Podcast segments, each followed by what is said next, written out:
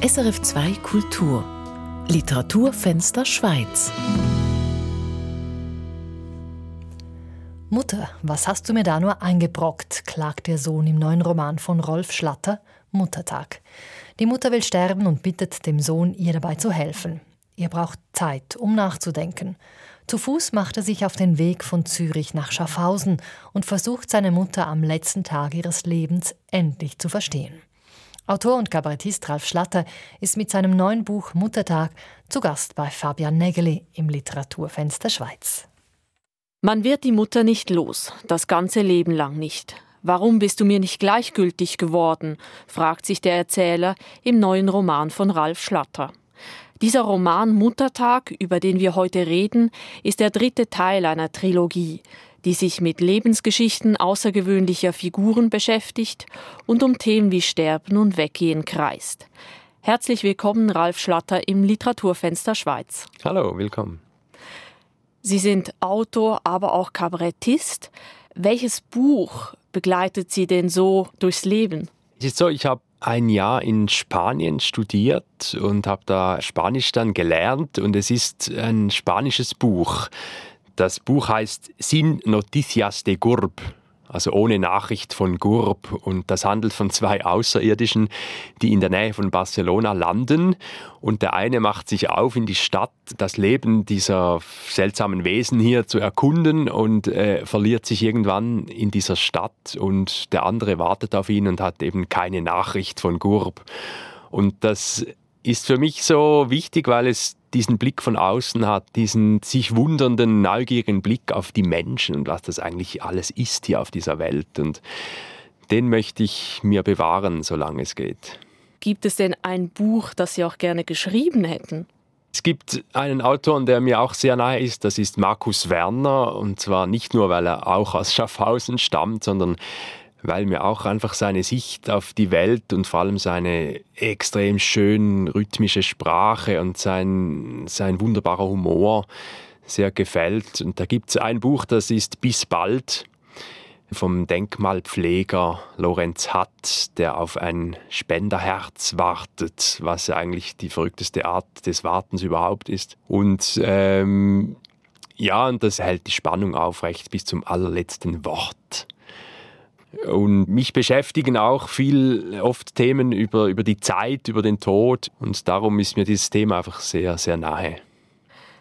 Ihr neuer Roman heißt Muttertag, was bei uns ja ein Feiertag ist zu Ehren aller Mütter. Sie verwenden den Begriff in Ihrem Roman aber nicht so positiv. Wie verstehen Sie diesen Muttertag? Es ist äh, eine Art Wortspiel natürlich. Also eben Muttertag, das kennt man, das ist im Mai, wo, wo man den Müttern dann Blumen schickt und zusammen essen geht und so. Und bei mir ist es halt ein Tag, an dem das Buch spielt und das Hauptthema ist die Mutter. Also von dem her ist es für die Hauptfigur ist es ein Muttertag. Die Themenbindung zwischen Mutter und Kind das Thema Weggehen, sich lösen, scheinen Sie ja rumzutreiben. Gibt es Beispiele oder Erfahrungen, die diese Themen triggern bei Ihnen? ich stelle halt fest bei mir, je länger das Leben dauert, je, je, mehr man sich selber auch irgendwie äh, kennenlernt und je näher man sich kommt, stellt man äh, Dinge fest, äh, festgefahrene Muster, Sachen, die einem immer wieder einfach nerven. warum bin ich so? Warum vertrage ich keine Kritik? Oder warum bin ich so empfindlich in dem Bereich und so weiter? Und äh, anstatt das einfach hinzunehmen und damit weiterzuleben und sich täglich darüber aufzuregen, habe ich gedacht, ja, ich gehe dem mal auf den Grund. Und da landet man dann irgendwann halt bei der Jugend und wie, wie war das eigentlich früher und ja, das sind so Themen, die lustigerweise so in der Lebenshälfte dann irgendwann wieder auftauchen. Also früher, ja, man ist jung, man geht raus in die Welt und, äh, und merkt vielleicht gar nicht, was man da alles im Rucksack mit sich trägt. Und irgendwann kommt das dann durch die Hintertür wieder angeschlichen und klopft einem so auf die Schulter und sagt, hey, hallo, äh, warum bist du so und so? Und ja, das finde ich je länger, je spannender, diesen Fragen auf den Grund zu gehen. Ich möchte jetzt gerne über die Figuren mit Ihnen reden. Da ist einerseits der Sohn, der Ich-Erzähler, und andererseits seine Familie, insbesondere seine Mutter Angelika. Wer ist diese Frau? Ja, das ist genau die Frage, die sich diese Ich-Figur stellt. Das ist eigentlich so der Ursprung dieser Reise. Also der Sohn macht sich ja zu Fuß auf den Weg zu ihr. Er geht irgendwie 15, 16 Stunden lang von einer Stadt zur anderen bis zu ihr, bis es Abend wird. Und die Urfrage ist eigentlich, dass er sich fragt, ob er diese Mutter wirklich liebt. Und kann diese Frage nicht schlüssig beantworten und äh, wundert sich darüber. Und äh, es ist auch eine verzweifelte, ein verzweifelter Versuch, diese, diese ihm letztlich fremde Person zu begreifen. Entspricht denn diese Frau einem bestimmten Frauenbild? Es ist sicher auch eine, eine gewisse Art Bild der Zeit. Also es sind das die 70er, 80er Jahre, wo diese Ich-Figur eben aufwächst und das war schon bei vielen äh, Familien hierzulande so die Zeit einer erstmal einer klaren Trennung. Also die Mutter war zu Hause, war, hat den Haushalt gemacht und der Vater ging arbeiten. Es gibt so eine Szene, wo ich beschreibe, dass es damals bei der Arbeit des Vaters nicht hieß, wir machen einen Ausflug mit Begleitung oder ohne Begleitung, sondern es hieß mit den Frauen oder ohne die Frauen. Also das weiß ich noch selber auch gut von, von, aus meiner Jugend. Von Männern an der Arbeit, die äh, Männer hatten, gar nicht zu reden. Also das war wirklich noch, es ist noch nicht lange her, aber es war schon eine andere Zeit irgendwie. Und ähm, ja, ich beschreibe auch ein bisschen allgemein das Leben einer solchen Frau, die dann den Job aufgibt und für die Kinder schaut und irgendwie 7000 Mittagessen kocht, 20 Jahre lang und in den Ferienwohnungen kocht sie natürlich auch, logisch. Ich versuche auch zu ergründen, äh, was das für einen Einfluss auf sie hatte, also auf, auf ihr weiteres Leben, auf ihre Verhaltensweisen. Und immer aus der Perspektive dieses Erzähler oder dieses Sohnes. Wer ist denn dieser Sohn genau? Er ist äh, der jüngere von zwei Kindern. Er hat eine ältere Schwester, die wiederum ein Kind hat. Er hat kein, keine Kinder, hat sich äh, vor einem Jahr getrennt von, von seiner Freundin und ja, hat vielleicht auch ein bisschen etwas Einsames, indem er ja, indem er sich halt auch einen Schritt rausstellt aus diesem Familiensystem. Er kritisiert ja und versucht aber auch das Verhalten der Mutter, aber auch das Verhalten des Vaters und seiner Schwester so zu verstehen, indem er sich Fragen stellt, was stört ihn denn und was wünscht er sich? Ja, das Fehlen einer Wahrhaftigkeit, also dass man die Sachen nie ausgesprochen hat früher, dass das äh, vieles halt äh, verschwiegen wurde, unter den Teppich gekehrt und all diese Kleinigkeiten, wo was sich später dann eben rächt. Also wenn man eben merkt, dass man das alles mit sich immer noch mit sich trägt, weil es eben nicht gelöst ist und da kommen dann auch die Ahnen zum Zug, also die Ahnenreihe. Das finde ich auch ein spannendes Thema. Was bringt man alles mit von früher? Was was ist im Rucksack der Eltern drin, was das sie wiederum mitgenommen haben von Generationen vorher und vorher. Wie steht es eigentlich denn um sein eigenes Verhalten? Bricht er da mal aus? Ist er irgendwie so mutig oder nicht? Die Tatsache, dass er all diese Gedanken sich erst macht am letzten Tag des Lebens seiner Mutter, das zeigte eigentlich, dass er eben nie mutig genug war, das vorher zu sagen oder zu denken und geschweige denn ihr ins Gesicht zu sagen. Und äh, das äh, versucht er auch zu ergründen. Warum kann ich das erst jetzt sagen? Äh, und warum habe ich es dir nie ins Gesicht gesagt? Und hatte ich Angst äh, davor oder habe ich das einfach nie gelernt? Habt ihr mir das nie gezeigt, wie das gehen könnte? Und ich denke, es geht darum, letztlich seinen Frieden zu machen mit der Art und Weise, wie man aufgewachsen ist, weil ja, es hat einem zu dem gemacht, was man ist. Findet denn der Erzähler am Ende des Buches so einen Frieden, wie Sie jetzt gerade geschildert haben? Ja, ein Stück weit findet er sicher diesen Frieden.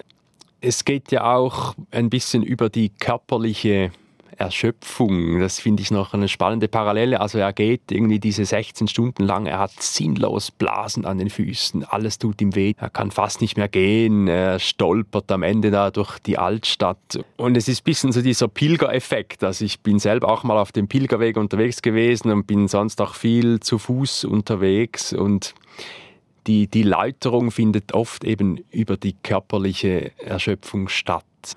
Sie haben jetzt die Form des Romans angesprochen, diese Wanderung, die der Erzähler unternimmt. Und er hat ja auch so ein Ritual. Er denkt sich ja jede Stunde ein Abschied von der Mutter aus. Was hat es so mit diesen Abschieden auf sich? Es fängt schon an mit Glockenschlägen. Also die Ich-Figur wohnt neben einer Kirche und äh, lehnt sich so ein bisschen an, an diese Glockenschläge, die so die Struktur vorgeben, diesen ewigen Rhythmus der Zeit. Und ich fand das noch eine, eine schöne Idee, ähm, dass er immer zur vollen Stunde so ein Gedankenspiel macht und mögliche Abschiede sich ausdenkt. Und das gibt so ein bisschen auch ihm selbst eine Struktur in diesem Tag drin. Also und oft geht er auch dann auf der Wanderung an Kirchen vorüber, die dann auch wieder schlagen und das ist so das Vergehen der Zeit und das Hinbewegen auf diese Mutter, die ja, sobald er dort ist, dann eben stirbt. Also es ist so die letzten Stunden, das soll so ein bisschen das akzentuieren. Auf dem Weg beobachtet der Erzähler ja sehr genau seine Umgebung. Insbesondere die verschiedenen Vogelarten haben es ihm angetan. Warum diese Naturbezüge?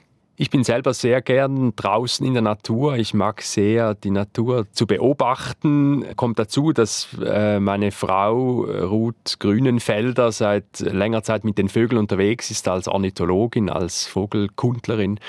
Und sie hat mir ein bisschen die Welt der Vögel näher gebracht und äh, ich mag das extrem. Diese Vogelwelt hat so etwas ganz Berührendes. Es ist so eine Parallelwelt um uns herum und ähm, es ist ein bisschen das Gegenstück zu diesen Erinnerungen. Also es bringt den Erzähler auch ins Jetzt zurück jedes Mal. Und das sind so wie kleine Erholungspausen für diesen Ich-Erzähler auf dieser Wanderung.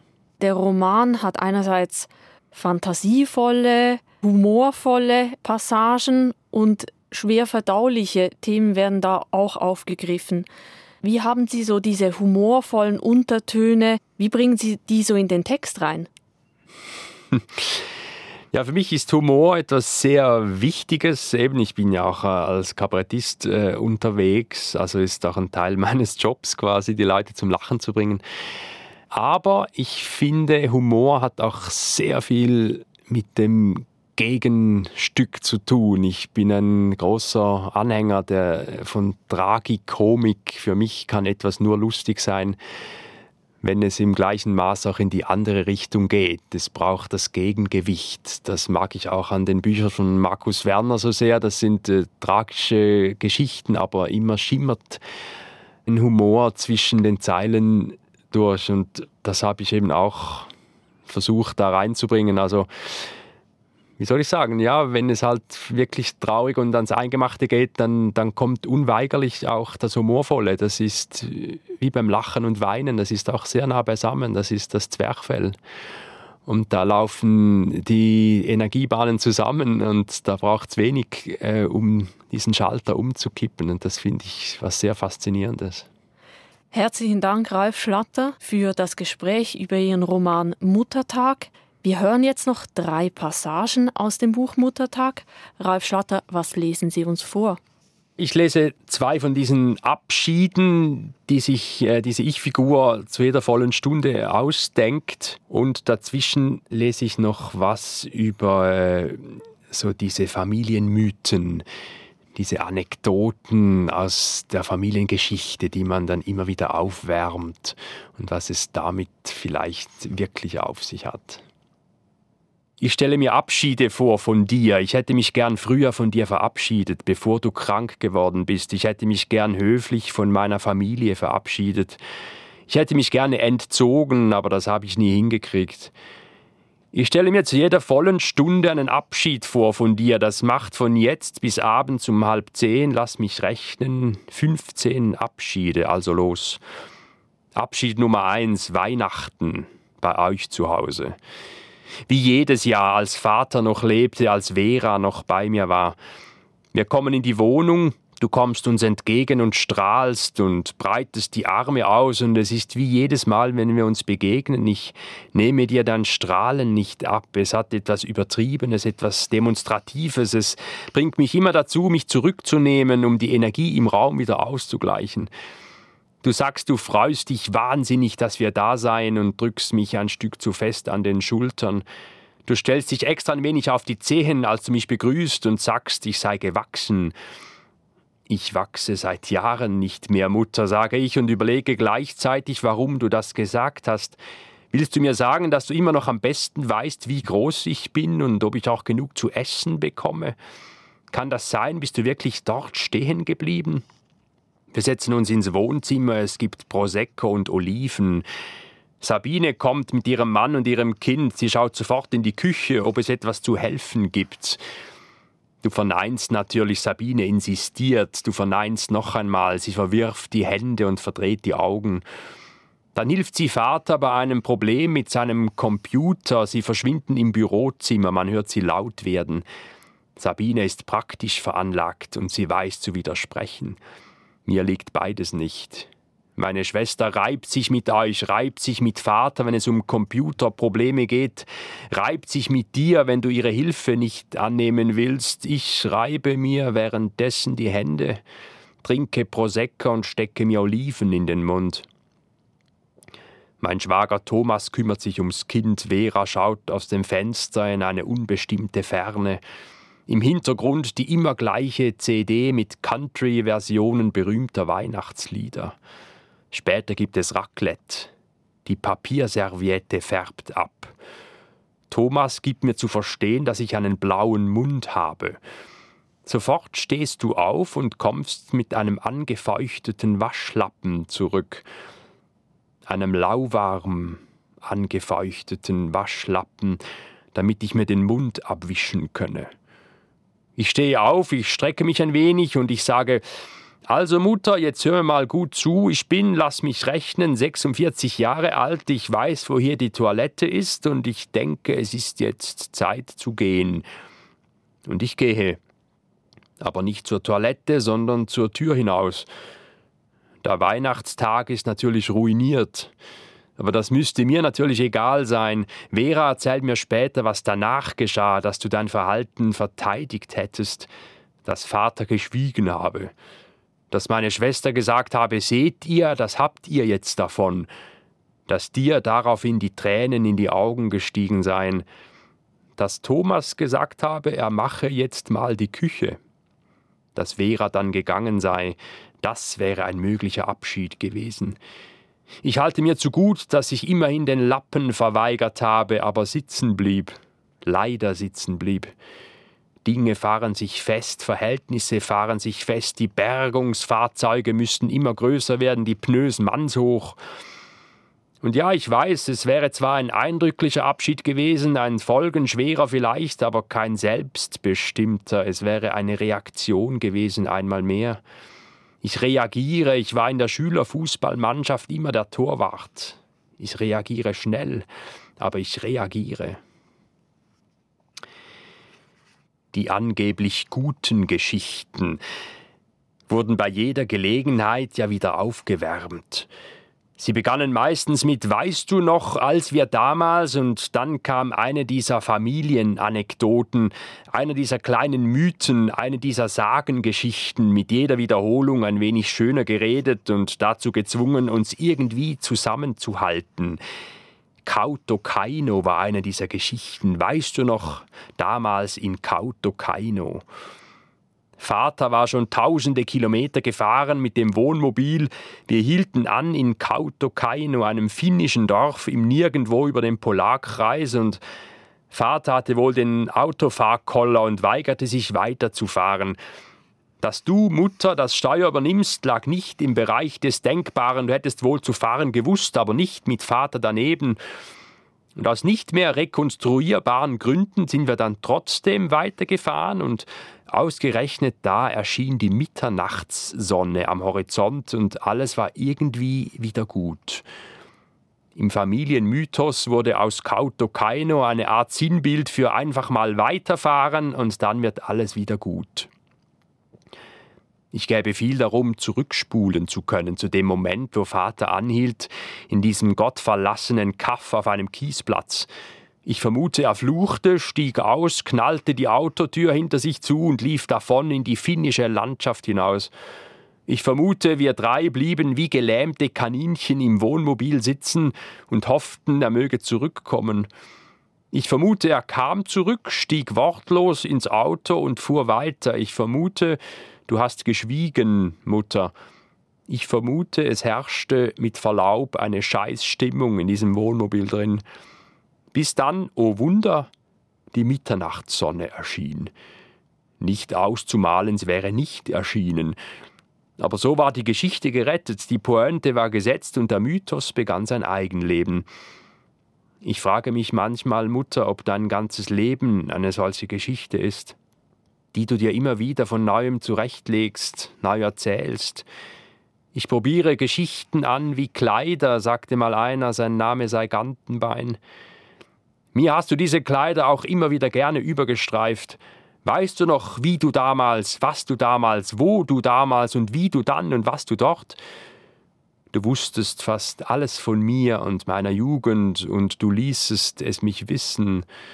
Und weißt du, was ich seltsam finde? Ich weiß fast nichts mehr von früher, von all diesen Reisen und Ausflügen und Geschichten, und ich glaube fast, das hängt irgendwie zusammen. Ja, zum Schluss noch mal ein solcher Abschied. Da ist er gerade in Eglisau angekommen, äh, nach etwa sieben Stunden gehen und bemerkt, dass er riesige Blasen an den Füßen hat und macht da Pause und macht sich dann wieder auf den Weg. Ich gehe weiter, ich habe die Schuhe mit Taschentüchern ausgestopft, damit der Fuß höher steht, um die Druckstellen zu vermeiden. Das Anlaufen ist die Härte. Der Weg führt hoch über einen Hügel, ich kürze die Flussschleife ab. Es ist schön still jetzt hier oben, ich höre nur meine Schritte und den quietschenden Rucksack. 14 Uhr, Abschied Nummer 8. Ich lasse mir sämtliche Muttermale entfernen. Ich habe sie vorher noch gezählt, es sind 134. Ja, tatsächlich, ich habe lustigerweise jede Menge Muttermale, Mutter, vor allem am Rücken. Keine Ahnung warum, sind es deine Blicke, die mich trafen, jedes Mal, wenn ich mich zum Gehen wandte? Und warum heißen die überhaupt Muttermale? Ich mache also einen Termin in der dermatologischen Klinik. Zwei junge Frauen sitzen hinter einer Theke vor ihren Bildschirmen und heben zeitgleich den Kopf. Ich fülle ein Formular mit meinen Angaben aus und setze mich ins Wartezimmer. Wenig später kommt ein Arzt und begrüßt mich. Er hat einen österreichischen Akzent.